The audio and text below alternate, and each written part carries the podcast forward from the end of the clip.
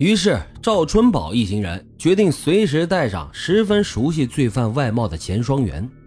钱双元虽然不明真相，但是他当过兵的眼光来看，隐约感觉到事情啊非同一般。于是他欣然的合作，表示愿意为首长效力。时间来到半夜，赵春宝啊仍然带着钱双元在曲靖街上搜查着罪犯。初冬的寒风卷着大雨是呼啸而来，并且越下越大。不一会儿啊，俩人的衣服就全部被淋湿了。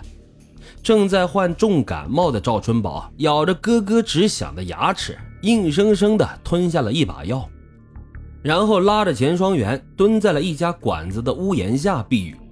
从钱双元的口里，他得知罪犯啊还认识曲靖市西山乡石板河的白志高和北门街的刘旭良。得到了这条重要线索，仿佛抓到了救命稻草一样。事不宜迟，赵春宝当机立断。他将曲靖行动组分成了三个小组。十月二十四号的早上，兵分三路抓紧寻找。第一路啊，仍然留在曲靖的市区；第二路到石板河去找白志高；第三路呢，则到北门街去找刘旭良。刘旭良说，他在一九七八年在路东煤矿三大队七中队改造的时候，这个照片里的老官是他们那个犯人小组的组长，姓钱。大家呢都叫他钱管，他知道他是路南人，但是不知道他的真实姓名和具体地址，这可是条突破性的线索。赵春宝立即将情况就电话告知了杨从义，然后开了吉普车火速驶向了近百公里的路东煤矿。十月二十四号下午两点，赵春宝一行人风尘仆仆来到了路东煤矿，找到了狱政科，拿出照片给几个管教干部看。大家一眼啊就认出了，这是他们当年管教过的犯人。把档案报出来一看，原来这人啊叫做钱永昌，男，路南县板桥乡板桥虎街人。好嘛，这杀人狂魔的身份终于是查清了，喜悦之情溢于言表。杨局长命令曲靖方向的追捕组仍然以曲靖和宣威为重点的布控对象。十月二十五号早晨，赵春宝带着两位干警。到詹义、宣威一带继续稽查。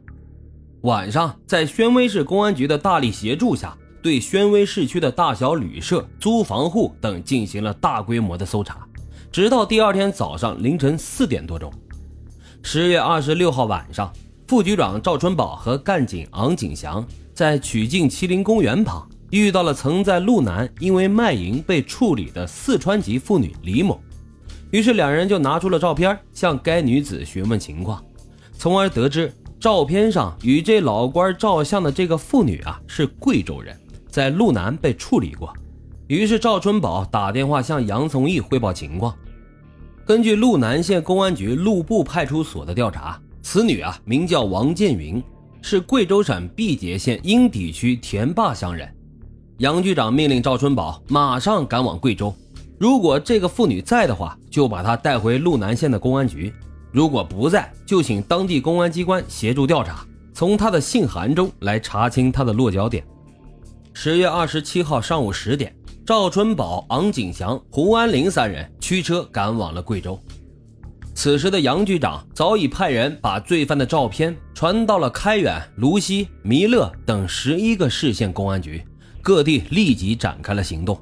并把罪犯的照片拿到所有的报社、饭店和其他的娱乐场所，请服务员和租房住户进行辨认，在各个角落布下了天罗地网。滇南十一个县市依然像是往常一样车来人往，平静祥和。十月二十六号的晚上，红河州泸溪县停车场的旅社里来了一个五十多岁的老头。那懒洋洋的神态，使得旅社服务员不禁就多看了一眼。老头随即就入住了四零二号房间。第二天早上七点钟左右，这老头匆匆忙忙的就走出了旅社，看样子像是去赶车的样子。此时的服务员呢，一动顿生，再定睛仔细看一看这个老头，心下不由得大惊：这不就是前几天公安局找的那个老官吗？老头前脚才跨出门，这机警的服务员就立马拨通了泸溪县公安局值班室的电话，进行了报警。公安局刑侦大队立刻展开了行动，派出了警力到各车站进行查找，同时在所有公路上设下了关卡，检查所有过往的车辆。十月二十七号早上九点钟，在由泸溪县即将开往失踪县的客车上，这个老官那个头天晚上懒懒洋洋，第二天早上慌慌张张的嫌疑犯被泸溪县公安局当场抓住。